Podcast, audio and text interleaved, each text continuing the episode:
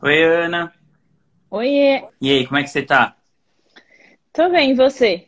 Tá curtindo uma praia aí?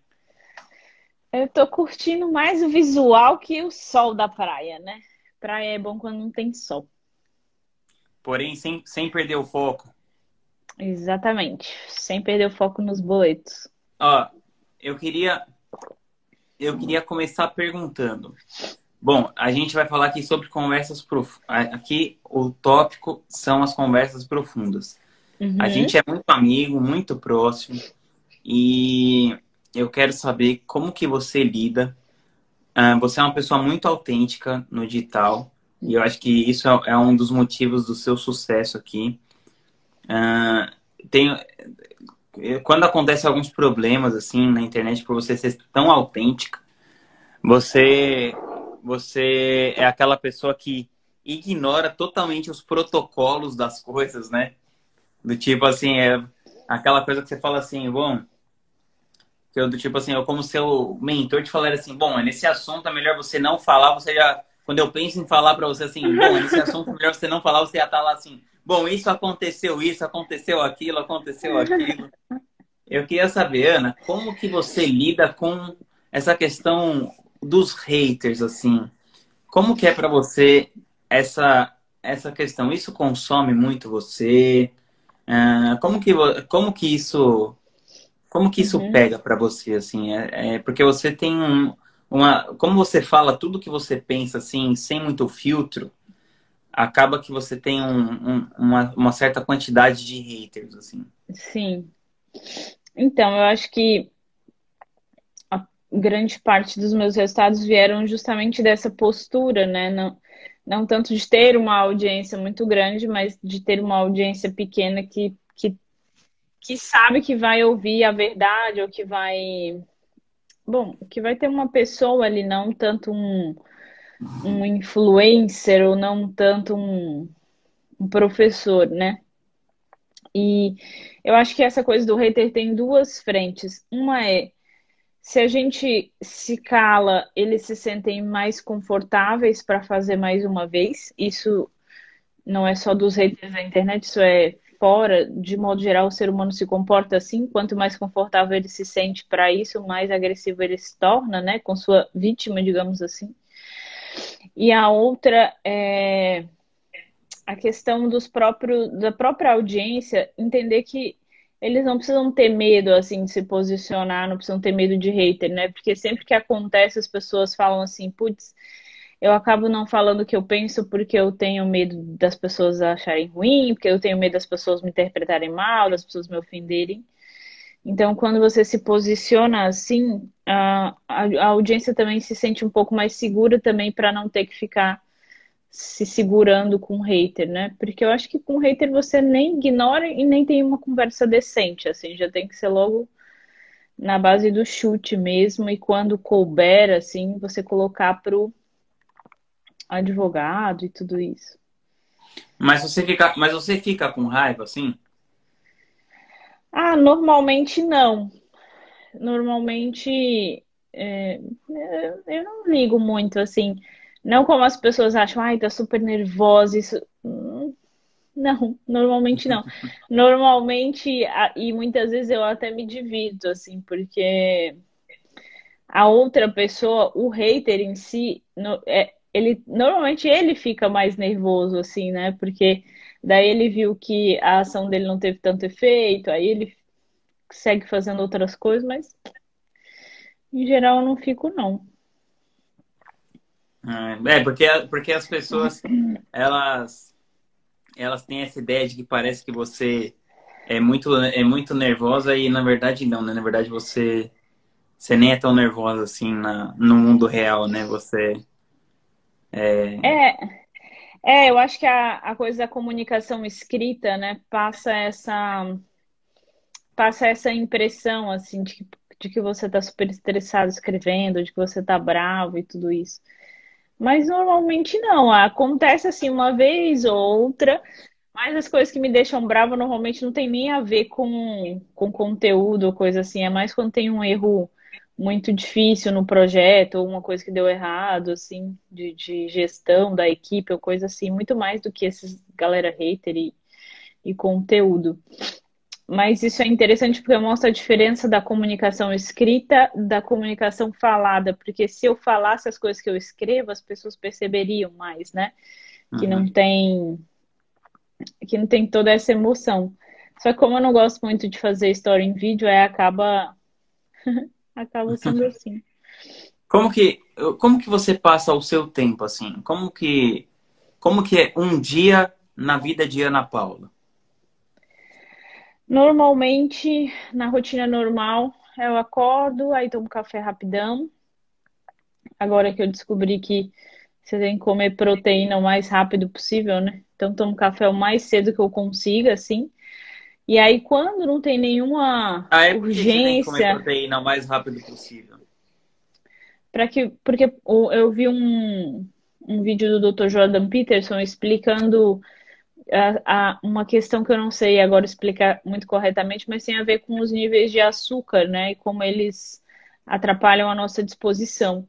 Então, como eu sempre acordava muito sonolenta, eu demorava, demorava, demorava para pegar no tranco, eu ia tomar café lá pelas 10, aí atrapalhava todos os outros horários. Aí um uhum. dia eu vi ele respondendo isso para um, um aluno, assim, sobre a disposição de manhã.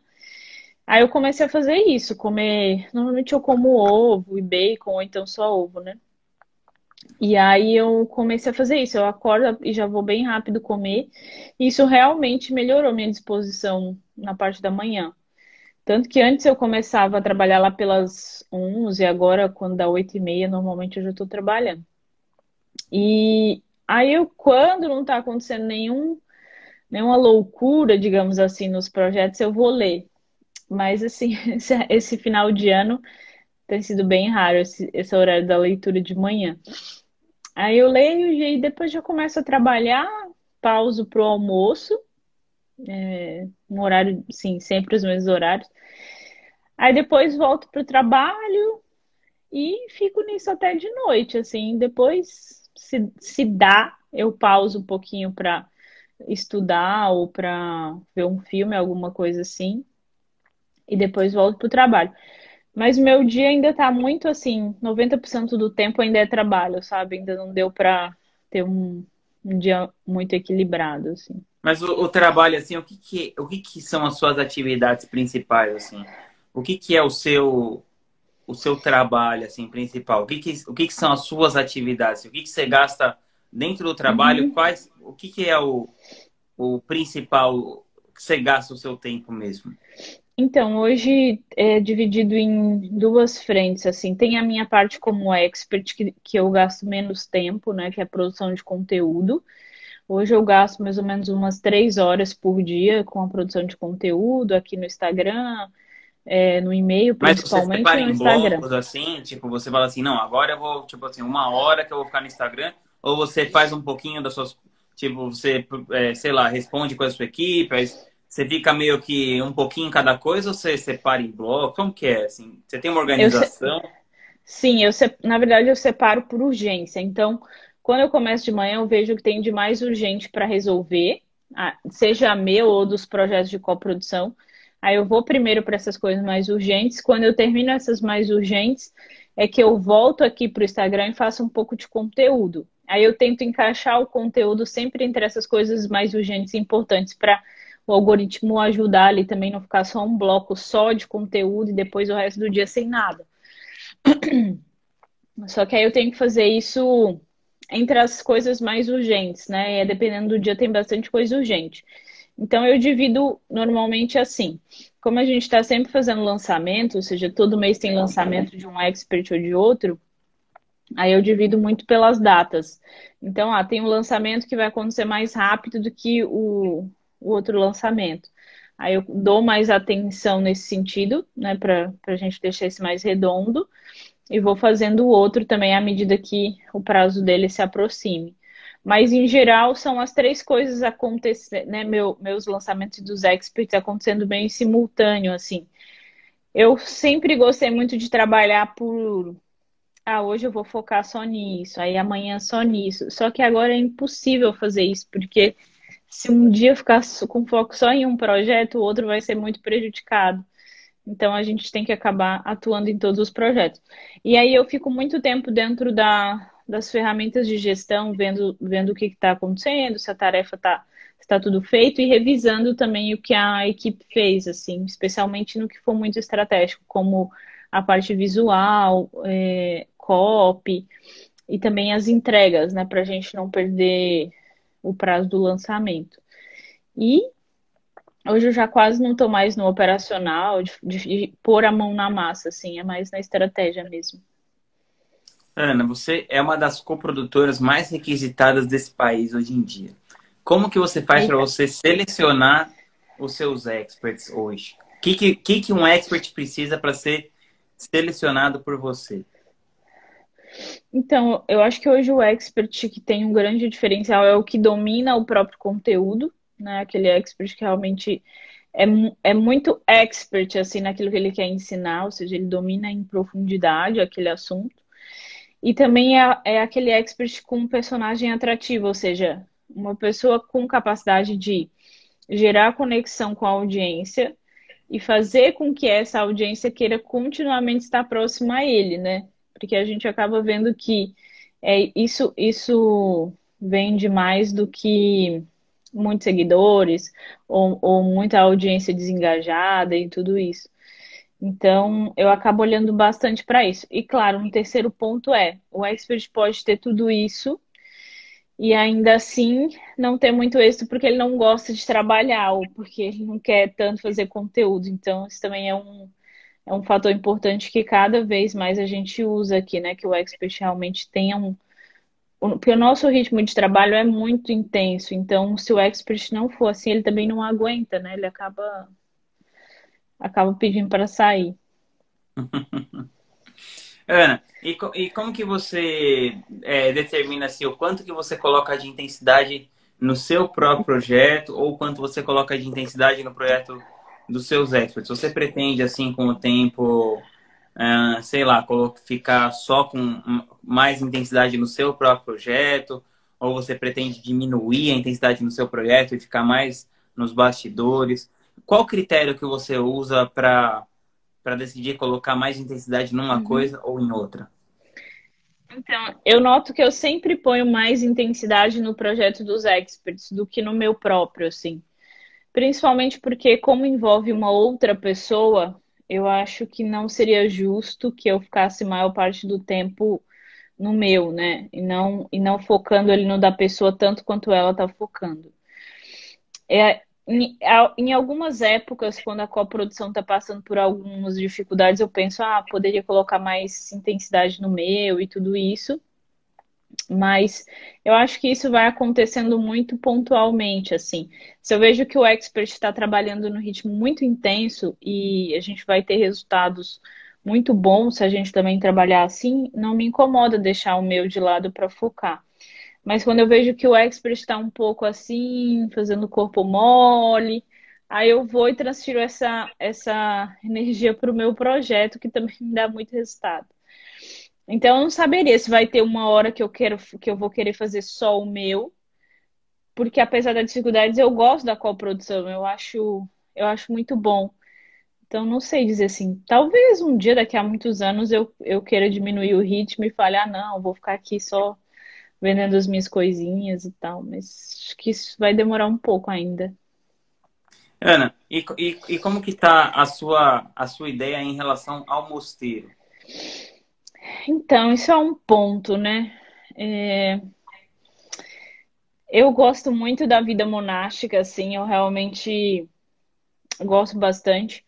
Mas cada vez mais eu percebo que vai ser muito difícil para mim hoje me adaptar à vida no, novamente no mosteiro, né?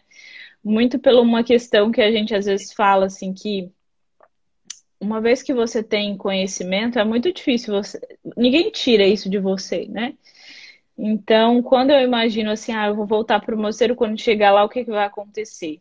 Eu vou achar tudo lento eu vou querer empreender lá dentro do mosteiro, eu vou querer aplicar minhas estratégias, aí não vai dar, porque o mosteiro tem seu próprio ritmo, aí eu vou ficar frustrada, aí depois eu vou sair de novo. Então, eu, eu acho que para evitar essa fadiga, é melhor nem, nem tentar, assim.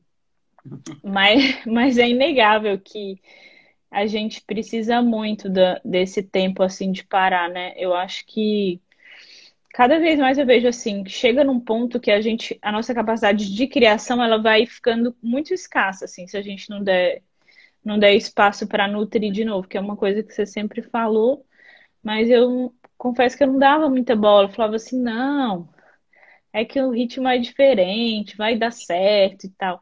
Só que aí chegou o final desse ano e eu tava assim, completamente esgotada, sem capacidade de escrever um e-mail. Aí eu pensei, é, acho que o Vinhas estava certo. Tem que ter uns espaços assim para criar. Eu acho que o mosteiro acaba representando um pouco isso, assim, aquele lugar onde você vai para que, que é, é, é, quase como um arquétipo, né? Essa ideia de ir para o monte, assim, para refletir, para poder se nutrir de novo. Então, eu acho que nesse sentido eu vou sempre estar por perto, assim, do mosteiro. E como que você como que você cuida da sua vida espiritual hoje em dia, Ana? E qual que é a importância disso para o seu negócio? Então, como, como católica, né? A própria igreja já dá um guia ali de vida espiritual que a gente segue, que passa pela direção espiritual, que é você ir conversar, como, como se fosse, no nosso caso, uma mentoria. Uhum. De você ir conversar com uma pessoa mais experiente, trazer suas dificuldades. Também a confissão e a própria oração no dia a dia em missa. Então é uma coisa que eu procuro fazer com, com bastante regularidade, assim, né? De toda semana ir à igreja, ter minhas orações, me confessar também e fazer direção espiritual. Eu acho que se não fosse isso, muito provavelmente. Ah, provavelmente eu já teria ganhado um pouco mais de dinheiro, porque se você tira essas questões mais, digamos assim, morais, você acaba sendo capaz até de fazer uma copy, digamos, mais agressiva, ou você é capaz de fazer né, um nível de insistência maior com a audiência para comprar e tal. Mas ao mesmo tempo você não encontra muito sentido assim, e o trabalho vira só a, a coisa do dinheiro, né? Então acho que a religião me ajuda muito a ver o trabalho o trabalho em si já com um, um significado, um sentido espiritual, assim. E não só, ah, eu vou pegar o dinheiro aqui, apesar da gente deixar claro que no fim do dia a gente quer vender, mas que também não é vender a qualquer custo, né? E para mim, pelo menos, a vida espiritual tem muito esse, esse trabalho de dar o nome certo e colocar as coisas na ordem certa. Então, não é a prioridade o dinheiro, não é a prioridade o sucesso a todo custo, né? Mas uma coisa que a gente nem consegue encontrar aqui, nem no nosso mercado, nem, nem, nem nessa vida. Então me ajuda muito essa prática da religião, assim, é o que de fato me, me coloca no eixo mesmo. E você tem, e você tem algum medo, assim? Tem alguma coisa que te, que te dá medo, assim, pessoalmente ou profissionalmente? Tem. É, no começo, assim, quando eu estava no comecinho do marketing digital, eu tinha muito medo de ter que voltar para o meu trabalho anterior, né? Que era na CLT, uma coisa que eu realmente não, não gostava nada. Então eu morria de medo de ter que voltar para aquele, para aquele trabalho de bater ponto e tal. Com o passar do tempo e a gente vai construindo um negócio, você percebe que isso é um cenário praticamente impossível, assim. E aí você vai vendo outros tipos de medo. Então, hoje eu tenho muito medo, assim, de viver minha vida toda, passar todos os anos, chegar lá na frente, olhar para trás e falar, bom, nada nada de, de, realmente frutífero aconteceu nessa vida, né? Não, é uma vida vazia, assim, não, não teve nada de realmente significativo que eu fiz na vida, só passei o tempo. Então eu fico muito tempo pensando nisso, assim, ah, quando eu tiver daqui a 30 anos, eu vou olhar para trás e pensar, putz, não fiz nada, assim, só vendi uns cursos, vai ser esse o meu vai ser esse o sentido da minha vida, né? Foi isso. Então eu fico pensando nisso muito, assim, não, sei, não cheguei a nenhuma conclusão, na verdade, sobre isso. Mas é um medo que eu tenho de viver uma vida toda meio sem, sem sentido nenhum, assim. Entendi. O seu, me... o seu medo, então, tá mais ligado à, à falta de sentido. É, mais a isso do que a... a... Acho muito mais a isso que a questão material, assim, que acho que não faz faz tanta diferença no final. Eu acho que no, lá no comecinho fazia diferença porque antes eu não tinha. Então, quando você não tem uma coisa, ela é sempre mais idealizada, né? Você imagina, ah, quando eu tiver, então minha vida vai ser assim, assim, assado e tal. Só que aí você percebe que, tipo assim, mesmo você tendo essas, as coisas materiais, se não tiver um sentido para além dessas coisas, vai continuar vazio. E, e, que você até pode perder essas coisas materiais também e, e, não morrer, digamos assim, né? Que é aquele. Acho que é, não sei se é do Tim Ferriss, que ele fala da gente imaginar o pior cenário assim possível uhum. E ver como que a gente se comportaria nesse pior cenário. E é um exercício muito bom, porque eu fiz exatamente isso. Ah, se eu, se eu me imagino daqui a 30 anos, sem bens materiais, como eu me sinto? Se eu me imagino daqui a 30 anos com uma vida super vazia, como eu me sinto? E aí eu percebi que, que era justamente isso, assim.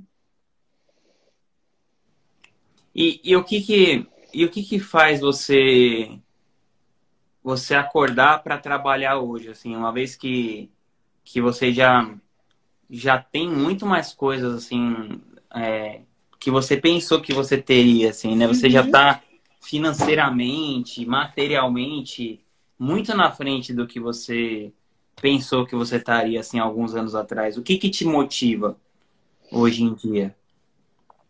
Então, acho que primeiro eu tenho muito essa coisa do senso de dever, né? Como eu me comprometi com esses projetos e com essas pessoas, eu preciso entregar isso, independente de como eu esteja.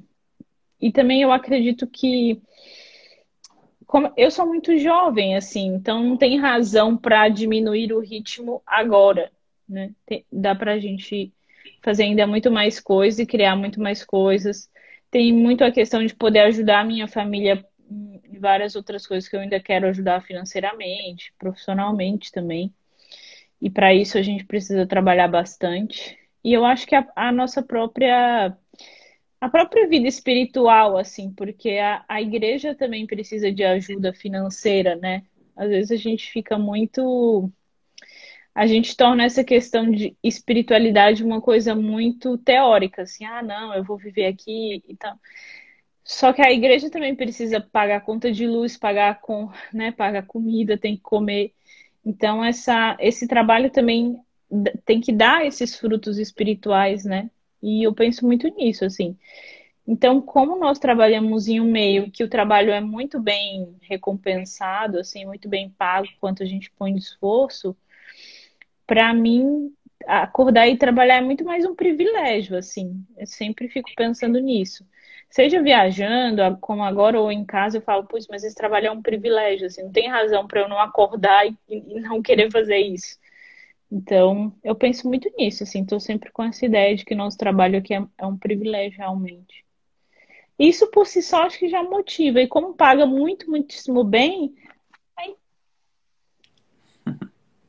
Ana, mas eu acho que você tem uma, eu acho que você tem uma lente assim privilegiada, é, porque eu vejo que a maioria da, das pessoas, uh, elas, a, a, a gente, a, a maioria das pessoas tem uma uma dificuldade muito grande de executar dessa maneira com que você com que você executa. Uh, tem uma dificuldade muito grande de conseguir esses, esses resultados. Como que você conseguiu ter essa diligência para você ter essa máquina de gerar valor, gerar valor, gerar valor na vida das pessoas para conseguir ter esse, esses resultados, né? Que que que conselho você daria para para uma pessoa que quer se tornar assim essa essa máquina de, de gerar valor no mundo como você? Então, é, eu acho que o que mais atrapalha hoje a execução, até olhando para os meus alunos também, tudo, é uma coisa que não é técnica, né? Eu acho que é um que eu, que eu tenho falado bastante da galera procurar um psicólogo, assim, porque eu acho que a maior o que mais atrapalha a execução rápida é o medo. Então a galera chega medo com tanto medo de, de diversas coisas, né? Porque enquanto eu não estou executando, não tem como ninguém avaliar minha meu trabalho de bom, ruim, se gera valor ou se não gera, se está bem feito, se está mal feito. Então, quando eu estou na teoria, não tem julgamento de ninguém. Mas quando eu começo a executar, eu vou lá e faço uma página de vendas, então eu já me exponho para que alguém fale, essa página está uma bosta. Né? Então, o nosso medo de, de ser avaliado, digamos assim, ou pelo mercado, ou pelo expert, ou pelos clientes, faz com que a gente se segure muito na execução. E se segurar na execução no nosso mercado é praticamente morrer, né? Porque é um mercado extremamente rápido. Então a gente precisa muito, assim, essa coisa de executar muito, muito, muito, muito rápido. Sem muito medo, assim, do que vão falar, porque é óbvio que um primeiro lançamento não vai ser perfeito. Nem o décimo lançamento vai ser perfeito. Provavelmente nem o vigésimo vai ser perfeito. Então, para mim era muito claro, como eu não tinha nada a perder, e de fato não tinha, no sentido de que eu já eu tinha que sair do meu trabalho que eu não gostava daquele modelo. Então eu fui executando, executando sem muita preocupação com, com o meio. Qual foi né? a primeira coisa que você fez, Ana, no, no digital? A primeira foi uma coprodução de uma influencer, até o perfil era bem grande, assim. Hoje, por exemplo, hoje, né, eu já, eu já trataria esse projeto com muito mais, digamos assim, cuidado do que quando eu, quando eu fiz a primeira vez. Eu falei, bom, não é uma ciência espacial isso aqui, como você sempre fala. Precisa de uma página, precisa de uns anúncios. Eu não entendia, não sabia nem que era copy, que gatilho, que nada. Eu falei, não, precisa de uma página, precisa de uns anúncios. Vamos, vamos fazer. E a gente fez, era uma assinatura, a gente vendeu nesse primeiro mês, acho que 4 mil tickets, uma coisa assim. O, o lançamento foi muito bom, né? É, e a gente conseguiu, tinha uma equipe e tudo, mas conseguimos. Eu não ganhei dinheiro nenhum com isso, mas sim, ganhei experiência. Mas a gente conseguiu é, fazer um lançamento redondinho, apesar de não saber fazer lançamento. E principalmente eu percebi assim que, apesar de eu não saber direito o que estava fazendo, não era tão difícil. Né? Nosso mercado ele não é tão complexo quando a gente começa, mas precisa ser rápido. Então, depois que eu fiz isso, eu falei, ah, vou fazer os outros. Eu só vim perceber que tinha um pouco de dificuldade lá pelo quinto, assim. Que aí esse não vendeu. Aí eu falei, putz, então tem alguma coisa errada. O que será? Aí eu fui entender a importância da oferta, como escrever uma oferta melhor, como escrever uma copy melhor. Mas se eu tivesse parado lá no começo por medo, assim, de não dar certo, ou do que iam falar, ou da página não tá boa, do, não tinha, sa... não tinha saído rápido, né? Então eu acho que é muito isso do. A execução não tem segredo. Quanto mais você executa, mais, mais fácil vai ficar, né? Então acho que a galera precisa perder um pouco esse medo de execução inicial, assim, do que que vão falar, do que, que... e sair executando igual um louco, até que uma hora você vai conseguir e vai dar certo. É, então, eu acho que a, a, a coisa mais legal que você fez foi ter se colocado em ação muito rápido, né? É, e é isso que eu acho que as pessoas falham mais do que tudo. E se colocar nesse nessa parada de, de, de se colocar em contato com as pessoas. Por exemplo, esses, esses dias, assim, você veio tomar café aqui com a Priscila Zilo, você veio almoçar aqui em casa. Sabe, às uhum. vezes é, a gente é amigo, tudo. Uhum. Então, você só vê almoçar aqui em casa, como nosso amigo, mas assim, às vezes disso sai um negócio, né? Sai um, uma parada. Então você, você faz esse esforço, pega, né? Vem aqui e tal, e não só comigo, mas com outras pessoas. Faz uhum. um esforço para estar tá em ambientes que possam sair Sim. negócios e tal. Conta um pouco disso, assim, mesmo você sendo uma pessoa um pouco mais introspectiva, como que você aprendeu a fazer isso? Assim, isso é uma coisa. Eu imagino que não seja uma coisa tão natural para você. Assim, como que você uhum. percebeu que isso ia fazer diferença no seu negócio, tal, na sua vida?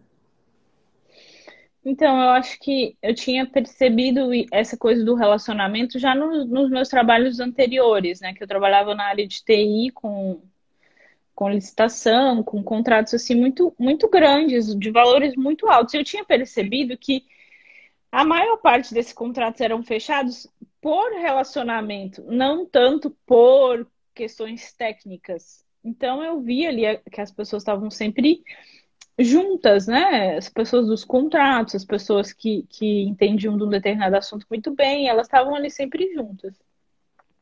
E quando eu cheguei aqui no. Só que assim, no mercado offline, para você, digamos assim, entrar num grupo assim, é muito mais difícil do que no nosso caso.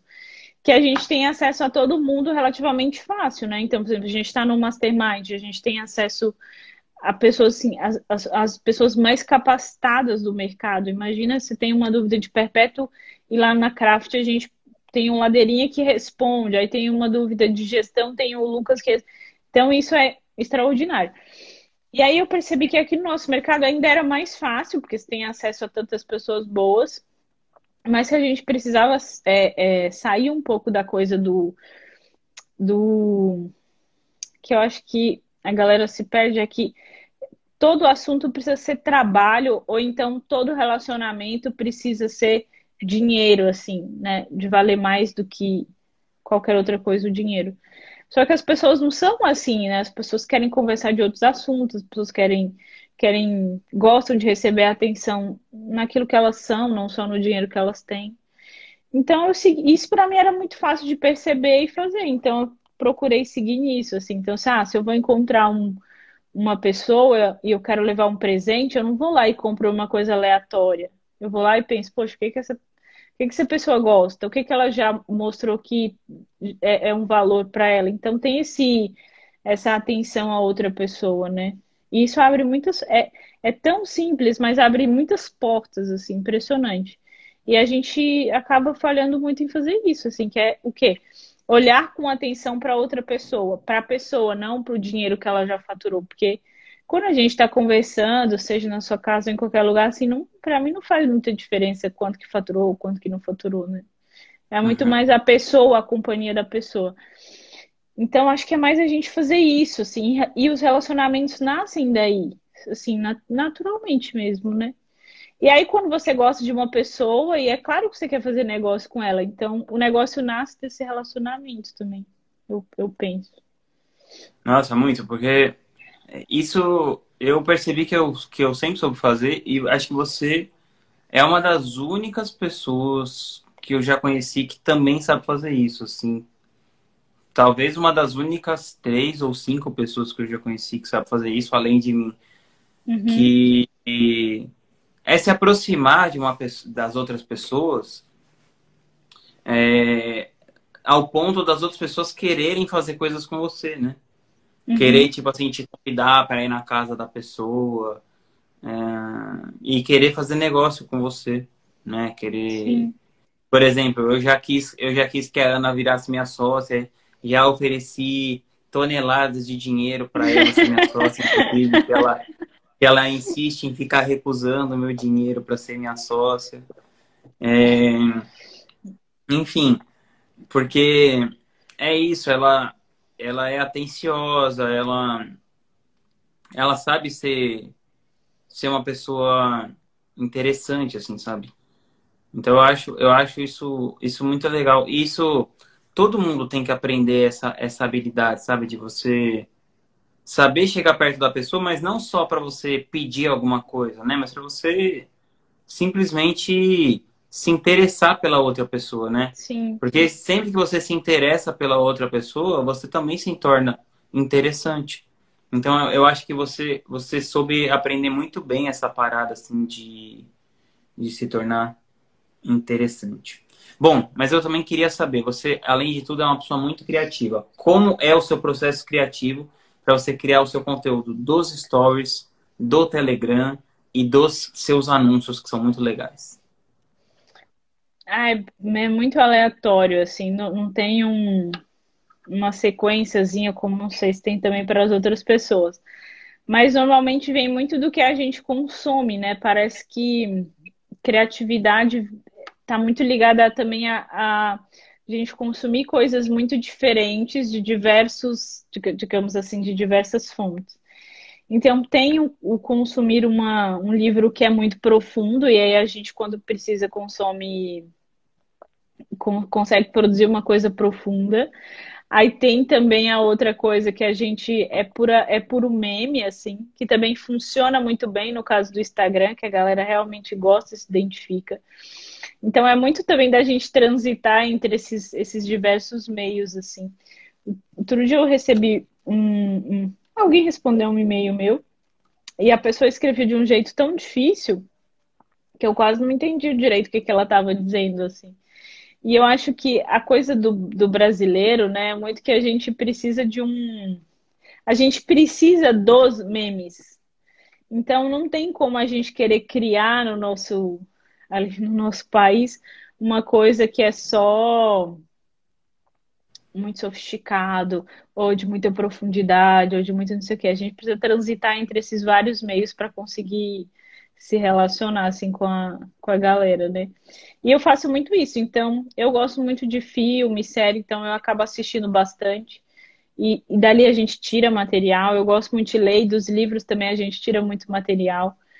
E também do convívio com, com outras pessoas, assim, no dia a dia também. É, é muita gente, que é uma coisa que eu tenho tentado desenvolver mais, é a gente estar onde a gente está, assim, né? Aquela coisa de presença no momento que a gente está. Então, você, você capta várias coisas que dá para trazer também para o conteúdo. E seguindo essa ideia de que o Instagram nada mais é do que uma novela ali acontecendo com todas as suas tramas, se você está prestando atenção no que está acontecendo ao seu redor, você traz tudo isso para o conteúdo e a galera se, se, conecta, porque ela também está vivendo uma novela lá na vida dela e, e ela acaba se, se conectando assim. Mas de forma prática, o que, que eu faço? Ah, eu tenho um bloquinho de notas ali, que é um, é um canal no Telegram só comigo. Aí, se eu vejo um meme eu, que eu acho que qualquer momento eu posso usar. Aí eu salvo lá o meme. Se eu vejo uma frase que pode virar uma headline, aí eu salvo nesse canal. Se eu vejo um trecho de um texto que eu posso transformar num e-mail, aí eu salvo lá também. Aí quando eu preciso voltar para o assunto, eu só pego tudo que eu salvei e, e escrevo, faço um criativo, algo assim. Ah, que massa. Ah, e por falar em filmes e séries, eu assisti aquela aquela série que você me recomendou, Nove Desconhecidos, eu achei sinistra, Gostou? muito boa. É boa mesmo. E muito a Nicole pro, Kidman.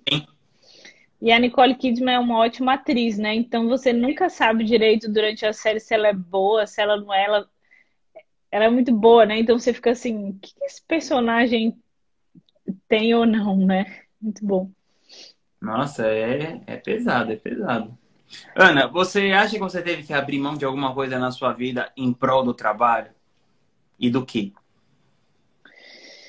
Sim, é, acho que ultimamente eu tenho a, a, aberto muita mão assim de convivência mesmo com, com as pessoas, assim, porque ao mesmo tempo que eu acho que a gente não pode ficar num ambiente assim, ah, só porque eu quero dinheiro, então só vou conviver com quem tem dinheiro e tudo isso não é tanto nesse sentido, mas eu também acho que a gente é fruto do nosso, um pouco do nosso meio, né?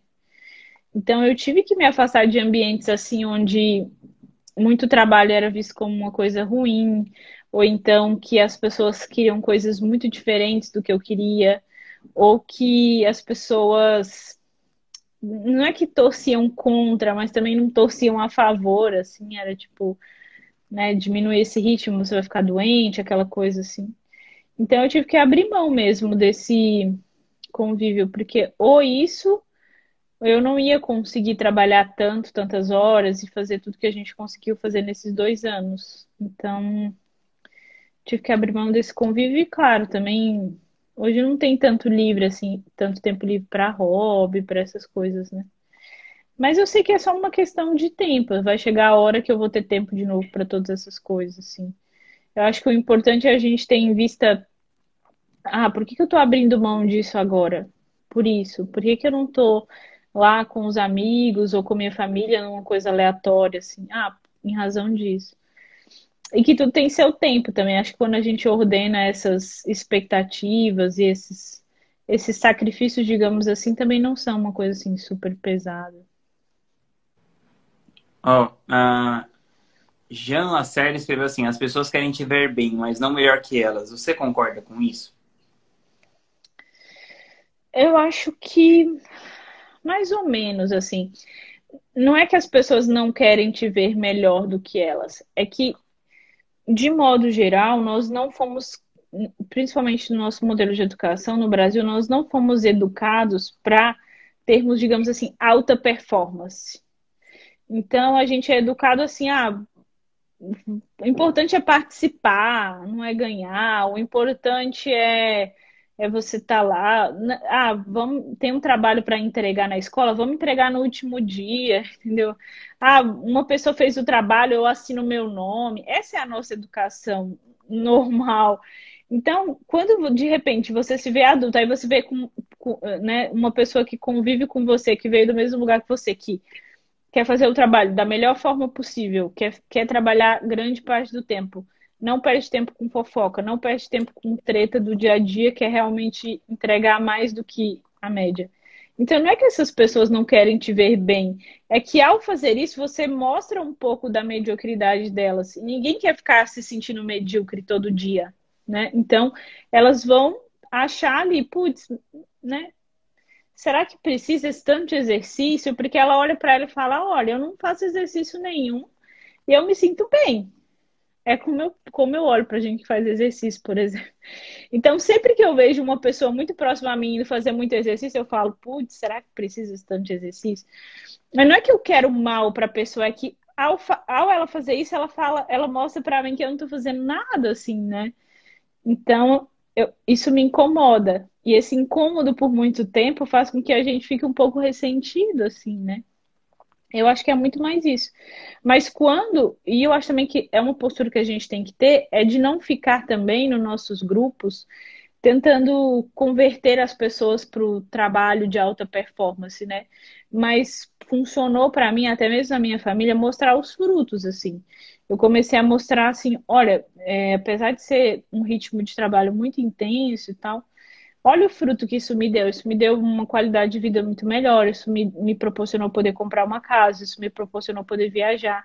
Então, mostrando mais os frutos que o esforço, a gente acaba atraindo uma atenção mais menos ressentida, digamos assim, né? Eu acho que é muito mais por aí do que a galera querer te ver mal, porque em geral as pessoas também não são tão más assim de quererem te ver na pior, eu penso. Entendi. Ana, qual que é a primeira coisa, agora falando um pouquinho de lançamentos, qual uhum. que é a uhum. primeira coisa que você faz quando você começa a planejar um lançamento? Então, hoje a gente tem feito, se é um lançamento meu, né, da, da minha conta, eu faço primeira coisa a pesquisa com a persona para entender o que, que ela quer naquele momento e tudo. Se é um lançamento de expert, a primeira coisa que eu tenho feito agora é um briefing inicial com o expert para entender assim o que que ele já tem, o que que ele já produziu, o que que ele já vendeu, que resultados ele já teve, qual foi a oferta, que métricas ele tem, porque eu ia percebendo que quando a gente não fazia esse briefing, ia rodando a, a coisa, a gente deixava para descobrir coisas importantes já quase durante o lançamento, assim. Então, a primeira coisa é esse briefing inicial com o expert para entender o cenário de onde ele vem. E depois a gente vai fazer também uma pesquisa com a audiência desse expert. Por quê? Às vezes o expert tem um olhar muito apaixonado da própria audiência, né? Assim, uhum. ele acha que a audiência quer uma coisa, que a audiência é de um jeito, e a audiência nem quer aquilo, nem é daquele jeito. Mas como ele está tão dentro ali, ele acaba enviesando a visão dele. Então a gente faz essa pesquisa. E enquanto essa pesquisa está acontecendo, porque demora um pouquinho até a audiência engajar e responder, a gente já vai cuidando de outras coisas mais operacionais. A parte de domínio, a questão de das plataformas, as ferramentas, já vai ajustando isso. E aí, com isso ajustado, enquanto a pesquisa está rodando, a gente já consegue criar um fluxo de trabalho para o lançamento. E aqui a gente tem assim um, um ritmo de trabalho bem intenso, então a gente consegue fazer um lançamento relativamente rápido. Pegou a pesquisa, entendeu um pouco do que, que o Expert já tem, a gente já começa a rodar e produzir assim para para lançar o mais rápido possível e ver se aquela audiência está pronta já para comprar. No último a gente conseguiu fazer um produto em duas semanas, assim, o resultado foi é um produto de perpétuo, o resultado foi muito bom, assim. Aí agora a gente validou e aí já vai para o lançamento mesmo, um mês depois, assim. Mas Ué, normalmente é pesquisa. É, você você está nesse mercado já faz algum, algum tempo. O que, que você acha, assim, para onde que você vê que o mercado está caminhando, assim? É, sei lá, nos próximos anos, o que, que você vê de quando você está no mercado, o ama, no amadurecimento do mercado, para onde que você vê que o mercado está amadurecendo e o que, que você enxerga assim para o futuro? Assim, para onde que você acha que o mercado está caminhando e amadurecendo? Então, eu, eu já trabalhei em um outro mercado também que passou por esse processo de um boom muito grande e que depois precisou amadurecer porque senão não sobrevivia, né? Que era o mercado mercado de financiamento, mercado financeiro, mas não o de investimentos.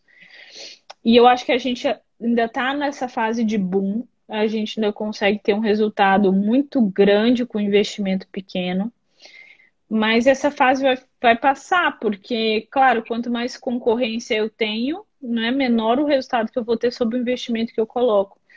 Mas o que eu vejo, assim, é que o nosso mercado tem é, se profissionalizado muito rápido. Então agora você pega um lançamento e ele é quase como se fosse uma. Nossa. Comentários. Travou? Não, desculpa, cortou um pouquinho. Fala de novo. Você pega um lançamento o quê? Ah, tá. Você pega um lançamento e ele, e ele hoje é quase como se fosse uma, uma peça, assim, um filme uhum. De, de tão produzido, né? Então, a gente percebe que, assim, a qualidade audiovisual melhorou muito.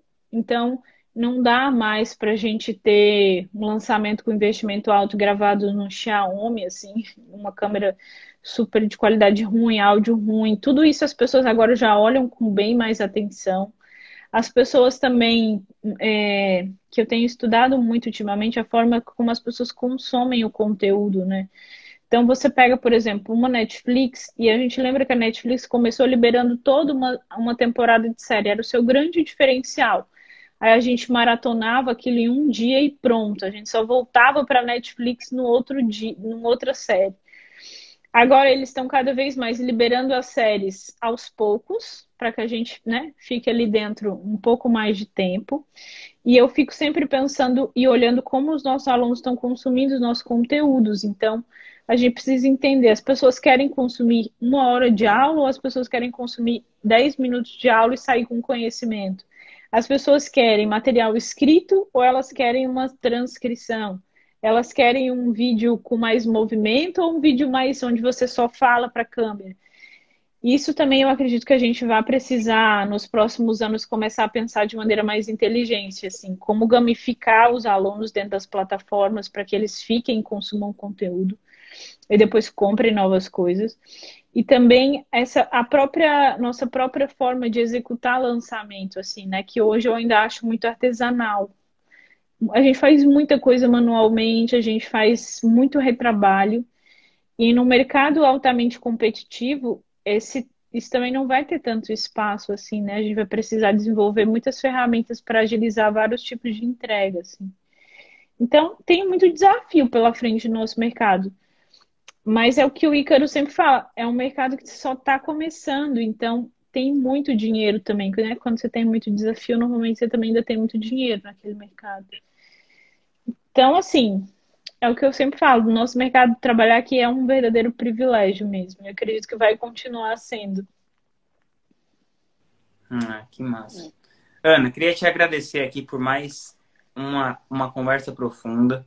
É, é muito. A coisa mais legal de todas é poder ser seu amigo.